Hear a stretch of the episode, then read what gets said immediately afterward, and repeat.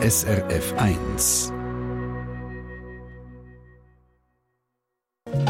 SRF 1 Espresso Ja, und hier im Konsumentenmagazin ja, haben wir es heute von einem Hund, der auf eine Katze losgeht. Wer haftet da eigentlich? Das klären wir ein bisschen später. Zuerst aber etwas ganz anderes. Die Lehrerin Stefanie Rupp bestellt auf einer .ch-Seite so Geräte zum Löten für einen Unterricht. Die kommen auch zügig, aber... Ich habe gesehen beim Auspacken, dass die Stecker nicht für die Schweiz sind. Ja, keine Schweizer Stecker dran. Dabei hat sie gemeint, dass sie vorgeschrieben ist es aber eben nicht für jeden Shop. Guten Morgen miteinander, ich bin der Stefan Wüttrich. Ja, Stefanie Rupp ist Primarlehrerin Sevelen im Kanton St. Gallen und eben für ein Projekt mit Schülerinnen und Schülern hat sie vier so Lötstationen bestellt und zwar bei einem Shop, den sie kennt, reichelt.ch. Sie hat die bestellt und zahlt in Schweizer Franken. Die haben aber eben einen sogenannten Schuko-Stecker für Deutschland dran. Sie hat sich dann gerade ein bisschen aufgeregt. Weil ich gerne angefangen hätte, ja, die Lötstationen einzusetzen und mich auch geärgert, dass ich nicht früher auf die Idee gekommen bin, zum Notchecken, ob der Stecker dann wirklich auch stimmt und passt. Ja, und Stefanie Rupp fragt sich, darf man in der Schweiz überhaupt jemandem ein Gerät verkaufen ohne Schweizer Stecker dran? Sie hat sich dann bei denen von Reichelt gemeldet, hat sie meinem Teamkollegen Oliver Futter erzählt. Ein Kollege hat ihr nämlich gesagt, dass man in der Schweiz kein Gerät nur mit einem deutschen Stecker verkaufen darf. Also hat sie den Kundendienst von Reichelt gefragt, warum sie keinen Schweizer Stecker oder wenigstens Fixadapter für Schweizer Steckdosen bekommen hat zu diesen Lötstationen. Und die Antwort war, weil sie keine bestellt haben. Also die Kundin hätte daran denken um auch noch die Fixadapter für die Schweiz dazu zu bestellen. Sie hat dem Kundendienst von Reichelt dann einen Link geschickt zum eidgenössischen Starkstrominspektorat ESTI, was heisst, dass Geräte in der Schweiz einen Schweizer Stecker haben oder es muss zumindest ein sogenannter Fixadapter dabei sein, wo man einmal am deutschen Stecker montiert und nicht mehr wegnehmen kann. Haben wir da im Espresso auch schon gesagt. Das stimmt zwar, sagt mir der Severo Nicoli, der Leiter Marktüberwachung beim ESTI, aber in dem Fall nicht, weil die Firma Reichelt ihren Sitz in Deutschland hat. Und dort gelten bezüglich Gerätestecker deutsche Vorschriften. Daher müssen sie nicht zwingend mit den Schweizer Stecker bestückt liefern. Die Regel mit den Schweizer Stecker gilt also nur für Geschäfte mit einem Sitz in der Schweiz. Und Reichelt ist eben eine deutsche Firma, sieht man im Impressum, und hat auch keine Filialen in der Schweiz. Wobei in ihrem Online-Shop kommt man mit reichelt.ch und dort sind die Preise dann auch in Franken angeschrieben. Man sieht also erst auf den zweiten Blick, dass man bei einem deutschen Anbieter gelandet ist. Der Reichelt-Geschäftsführer Ulf Timmermann sagt mir, sie liefern eben in total etwa 50 Länder, vor allem an Firmenkunden, Schulen und Universitäten. Und eigentlich haben sie in ihrem Online-Shop vorgesorgt, wenn zum Beispiel jemand aus der Schweiz ein Gerät ohne Schweizer Kabel oder Stecker bestellt. Dann sollte beim Gerät ein Warnhinweis kommen, dass der SAP-Stecker in der Schweiz verboten ist. Und es sollte auch gerade noch ein Angebot erscheinen neben dem Produkt. Wir würden dann immer einen entsprechenden Adapter anbieten, weil selbst wenn das Kabel nicht zu tauschen, es gibt ja viele Geräte, die einfach einen Festanschluss haben, dann würden wir die in entsprechenden Adapter anbieten und Sie können frei entscheiden, ob Sie es in dieser Kombination haben möchten oder nicht. Das Schweizer Kabel oder der Fixadapter muss man dann allerdings zusätzlich bestellen und zahlen. Bei der Lötstation, die Stefanie Rupp für ihre Schule bestellt hat, ist aber nichts Sötiges gestanden. Der Fall hat es zu mir hier auf meinen Schreibtisch geschafft. Ähm, ich habe gesehen, dass sie recht hat. Es ist tatsächlich kein Hinweis daran. Der zuständige Mitarbeiter hat vergessen, das Gerät im System richtig zu erfassen. Das hat der Kundendienst der Lehrerin aus Sevelen so geschrieben. Und Stefanie Rupp hat darum gefunden, in dem Fall soll Reichelt ihr doch die Adapter aus Kulanz gratis schicken. Dann hat sie gesagt, ja gut, wir erlösen Ihnen von der Nachlieferung das Porto, aber ähm, den Adapter selber müssen Sie immer noch selber zahlen. Da hat sie den Hut gelupft und im nächsten Mail hat sie den CEO Ulf Timmermann ins CC genommen. Und der hat gefunden, sie hat recht. Ja, ich habe mit dem Produktmanager gesprochen, der ist natürlich dann reumütig gesagt, ach was für ein Ärger. Äh, das ist sofort nachgeholt worden und der Kunden haben wir natürlich äh, diese Adapter kostenlos hinterhergeschickt. Ja, also Fall erledigt für Stefanie Rupp. Aber gut zum Wissen, ausländische Shops ohne Sitz in der Schweiz müssen also nicht schauen, dass bei Elektrogeräten der richtige Stecker oder ein Fixadapter dabei ist. Und da rasseln offenbar immer mehr Leute rein, sagt der Oliver Futter. Sie führen beim Starkstrominspektorat zwar keine Statistik dazu, sagt mir der Severo Nicoli.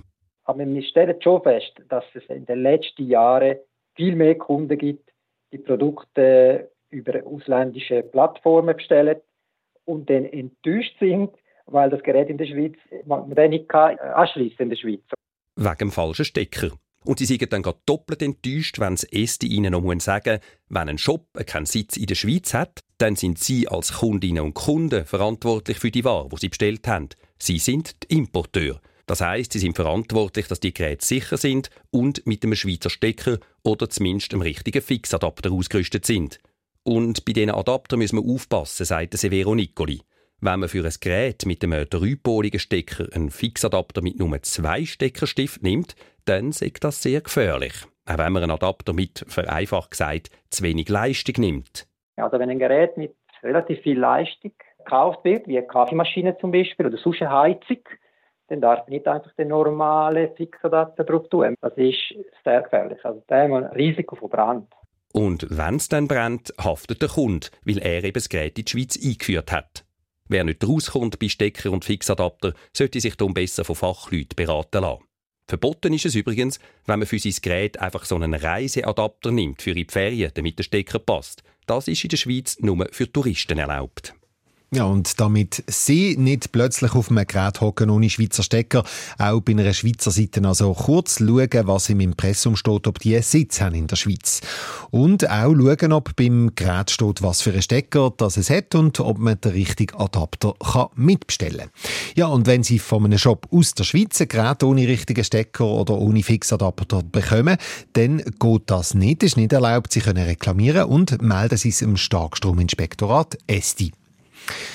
Das ist das Konsumentenmagazin auf SRF 1. Es ist 16 ab 8. Ja, was ist auch los mit den getrockneten Tomaten? Gerade drei Detailhändler haben in den letzten Tagen getrocknete Tomaten und andere Antipasti-Produkte zurückgerufen. Coop, Migro und Volk. Es hat zu viel Pestizidrückstände in diesen Produkten und man soll sie darum nicht essen, sagen die Läden. Und bevor ich da jetzt all die Produkte aufzähle, die betroffen sind, wenn Sie getrocknete Tomaten daheim haben, und zwar so frische, also nicht die, die im Öl eingelegt sind, dann schauen Sie doch rasch vorbei, srfch-espresso. Dort haben wir Ihnen die Links parat gemacht zu den Mitteilungen von Coop, Migro und Volk. Dort sehen Sie dann ganz genau, um welche Produkte das es geht. Hund und Katze, das kommt manchmal nicht so gut, wenn die aufeinandertreffen. So wie kürzlich bei der Frau aus Zürich, wo sie mit ihrem Hund ist spazieren. Nach einer Kurve ist mir ein Bärchen entgegengekommen und auf den ersten Moment habe ich gemeint, oh, die haben einen kleinen Hund an der Flexileine. Ja, und dann sei ihr Hund einmal losgeschossen wie aus dem Kanonenrohr. Hat sich herausgestellt, an der Leine ist eben kein kleiner Hund gewesen, sondern eine Katze. Zum Glück sei nichts passiert, erzählt uns die Hörerin, aber ein paar Fragen hat sie einen Weg. Ich habe mir nachher einfach Gedanken gemacht, wie das ist mit der Haftung. Zum einen, was wäre, wenn meine wirklich zugepackt hat? Was wäre umgekehrt, wenn Katz Krauen rausgelassen hat und ihn verletzt hat? Espresso Rechtsfrage. Die Rechtsexpertin Gabriela Baumgartner sagt, was gilt. Ja, also für einmal eine theoretische Frage passiert ist nichts, aber was wäre, wenn? Und die Situation ist ja schon ein spezieller Hund, der nicht an der Leine ist, geht auf eine Katze los, die angeleint ist. Und mit einer Katze an der Leine rechnet jetzt alle kaum jemand auf dem Hundespaziergang. Ich habe den Fall mit der Gabriela Baumgartner angeschaut und das Bauchgefühl, das sagt ja irgendwie, wenn etwas passiert wäre, dann wäre allweg gleich die Hundebesitzerin schuld. Ja, das Bauchgefühl, das ist immer etwas Spannendes. Und darum habe ich letzte Woche mal einen Aufruf gemacht auf Facebook und wollte schauen, was da die Userinnen und User zu dem Fall sagen, also was ihr Bauchgefühl ist. Und es hat tatsächlich spannende Diskussionen und Reaktionen gegeben. Und wer gewinnt am Schluss, der Hund oder die Katze? Ja, also die Mehrheit ist tatsächlich der Meinung, dass der Hund geschuld ist, also dass die Hundehalterin würde haften. Mann, der hat geschrieben, der Hund sei auf Katz los, er sei der Aggressor und darum haftet die Hundehalterin. Eine Frau hat geschrieben, eine Katze hat alleine, das gehe ja gar nicht. Und ein anderer findet, die Katze sei selber geschuld, weil sie hat dem armen, seinen Trieben gehorchenden Hund provoziert. Also, und jetzt lösen wir das Ganze auf. Eben die Mehrheit ist der Meinung, der Hund ist schuld. Stimmt denn das auch rechtlich, Gabriela? Ja, mir hat er tatsächlich recht, im Gefühl nach. Rechtlich gesehen haftet ein Besitzer oder eine Besitzerin von einem Tier, wenn das Tier einen Schaden anrichtet. Ausser die Besitzerin kann beweisen, dass sie das Tier richtig beaufsichtigt hat. Jetzt in unserem Fall, also wenn der Hund die Katze gebissen hätte, dann wäre seine Besitzerin, die Halterin, verantwortlich, weil der Hund nicht an der Leine war. Und das gilt in dem Fall auch, wenn es keine Leinenpflicht gibt? Ja, das gilt auch dann, wenn ich den Hund an der Leine habe, dann kann ich ihn ja zurückgeben, ich kann ihn kontrollieren, eben beaufsichtigen, wie das die Juristinnen und Juristen würden sagen. Und wenn er eben frei läuft, dann kann ich das nicht. Gut, jetzt reden wir nochmal über die Katze in unserem Beispiel. Die ist ja an einer Leine gewesen. Jetzt könnte man natürlich sagen, wenn sie nicht an der Leine gewesen wäre, dann hätte die davor rennen, vielleicht auf einen Baum, und dann hat sie den Hund gar nicht können. Ja, die Überlegung ist tatsächlich nachvollziehbar. Rechtlich ist sie aber eben nicht relevant. Weil es spielt eben keine Rolle, was für ein Tier an der Leine war, ob ein Hund oder eine Katze oder vielleicht ein Frettli. Wenn ein Tier, das nicht an der Leine ist, auf eins losgeht, wo an der Leine ist, dann haftet der Besitzer oder die Halterin, wo das Tier nicht an der Leine hat. Letzte Frage, Gabriela. Was ist, wenn jetzt in unserem Beispiel die Katze die Krallen rausgelassen hätte und der Hund verletzt worden wäre? Ja, dann müsste die Hundebesitzerin die Rechnung für den Tierarzt selber zahlen. Und zwar aus dem gleichen Grund, den wir schon besprochen haben. Der Hund der ist nicht alleine gewesen, geht auf eine Katze los, die wehrt sich, dann bleibt die Hundebesitzerin auf den eigenen Kosten sitzen. Anders, wenn beide Tiere nicht alleine sind, also nehmen wir an zwei Hunde, die streiten miteinander, gehen aufeinander los, der eine beißt den anderen, der verletzt sich oder es verletzen sich beide, dann ist es so, dass jeder Hundehalter, jede Hundehalterin auf den eigenen Kosten sitzen bleibt. Das sagt unsere Rechtsexpertin Gabriela Baumgartner. Und eben, jetzt haben wir auch Stimmen gehört, die sagen, eine Katze an der Leine geht gar nicht.